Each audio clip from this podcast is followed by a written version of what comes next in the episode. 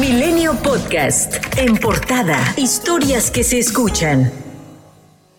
Este miércoles se cumplió exactamente una semana desde que 10 mineros quedaron atrapados en un pozo de carbón de la mina El Pinabete en Agujita, en Sabinas, Coahuila. Hay 672 elementos desplegados en la zona, entre el Ejército Mexicano, Guardia Nacional, Protección Civil, Secretaría del Trabajo de Coahuila, Conagua, CFE, Secretaría de Salud de Coahuila, DIF estatal y de la Universidad Autónoma de Coahuila, además de rescatistas y voluntarios del municipio de Sabinas. Se tiene 25 equipos de bombeo, 7 perforadoras que buscan aumentar el desagüe en la mina. Hay 11 generadores eléctricos de donde obtienen la electricidad para seguir trabajando. Para las labores de exploración hay dos drones submarinos funcionando y en total 10 ambulancias, dos de terapia intensiva del gobierno de Coahuila para atender a rescatistas y trabajadores y 8 del gobierno de México que brindan atención médica a familiares. Fue instalado un comedor comunitario para las familias y un refugio temporal para que los familiares permanezcan ahí durante las labores de rescate. Todos cuentan con atención médica y psicológica por parte de las autoridades federales y estatales. Según la Secretaría de la Defensa, se debe tener al menos una inundación total de metro y medio para realizar las labores de rescate.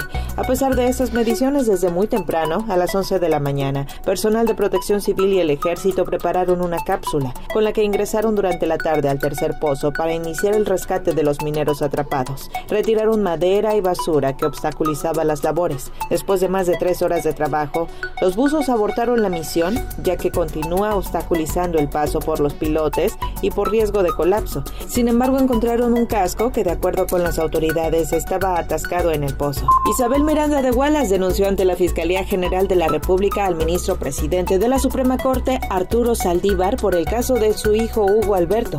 Lo acusó de corrupción, tráfico de influencias, amenazas y ejercicio indebido de funciones. Hizo un llamado a la Fiscalía para que se atienda su denuncia con la diligencia correspondiente en contra del ministro, así como de las personas involucradas. Hay que recordar que el 13 de julio el ministro presidente señaló a Isabel Miranda de Wallace de fabricar pruebas en el caso del secuestro y asesinato de su hijo. En ausencia de la oposición en su conjunto, los legisladores de Morena, Partido Verde y PT en la Comisión de Gobernación de la Cámara de Diputados acordaron la remoción del priista Alejandro Moreno como presidente de ese grupo de trabajo, con la petición de que el Pleno ratifique esa decisión. En una reunión calificada de ilegal por el propio Moreno, 21 diputados de la llamada Cuarta Transformación avalaron por unanimidad la destitución, debido a los señalamientos de enriquecimiento ilícito, lavado de dinero y violencia de género. Finalmente, Morena respaldó la propuesta del petista Gerardo Fernández Noroña para votar directamente el cese del legislador y presidente nacional del PRI. Paloma Sánchez, diputada federal del PRI, calificó como una payasada el intento de los diputados. Es un show más de Morena. Ahora le llamamos a este show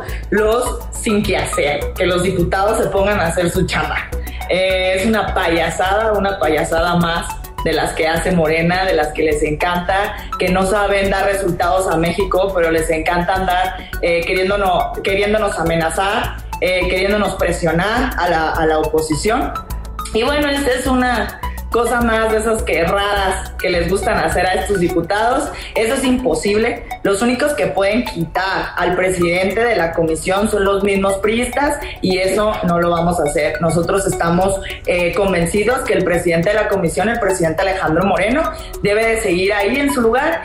Por considerar que no tuvo responsabilidad directa en las decisiones de Movimiento Ciudadano, el Tribunal Electoral revocó la multa que el INE impuso al hoy gobernador de Nuevo León, Samuel García, por 448.100 pesos por las transferencias millonarias que realizó su familia, las cuales favorecieron a su campaña como parte de un esquema de triangulación y evasión. Debido a que su función como canciller es permanente y no puede separar su investidura pública ante la ciudadanía, el Tribunal Electoral del Poder Judicial de la Federación confirmó que el secretario de Relaciones Exteriores, Marcelo Ebrard, provocó inequidad en la contienda de Hidalgo al acudir a apoyar al candidato de Morena y hoy gobernador electo Julio Menchaca. Quien sostuvo una reunión ayer con Menchaca fue el secretario de Gobernación Adán Augusto López Hernández, quien dijo haber platicado sobre temas de seguridad.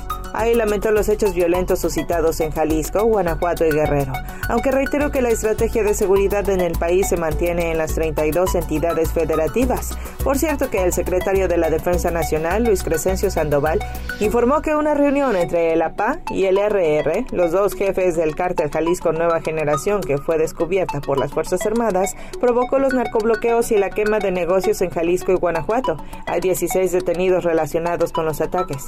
Ante este panorama, la jefa de gobierno de la Ciudad de México, Claudia Sheinbaum, respaldó la propuesta del presidente Andrés Manuel López Obrador para que la Guardia Nacional pase al ejército, pues consideró que la corporación ha sido un gran acierto y la Secretaría de la Defensa Nacional la ha formado esencialmente. La Guardia Nacional fue formada por la Secretaría de la Defensa Nacional y el presidente va a presentar eso también al Congreso. Yo creo que lo más importante aquí, lo más importante es la seguridad. La Guardia Nacional aquí en la Ciudad de México nos ayuda muchísimo. Tienen una manera de operar ahora particularmente en donde nos están ayudando mucho en el eh, robos en transporte público y van visitando y haciendo filtros en cada uno de los lugares. Mientras legisladores de oposición rechazan adherir Guardia Nacional a Sedena, el senador Emilio Álvarez y Casa del Grupo Plural expresó que no se puede consentir que se avance hacia un modelo militarista por parte de este gobierno, ni por un acuerdo o una ley, pues la Carta Magna establece claramente el carácter de la Guardia Nacional. Se han detectado al menos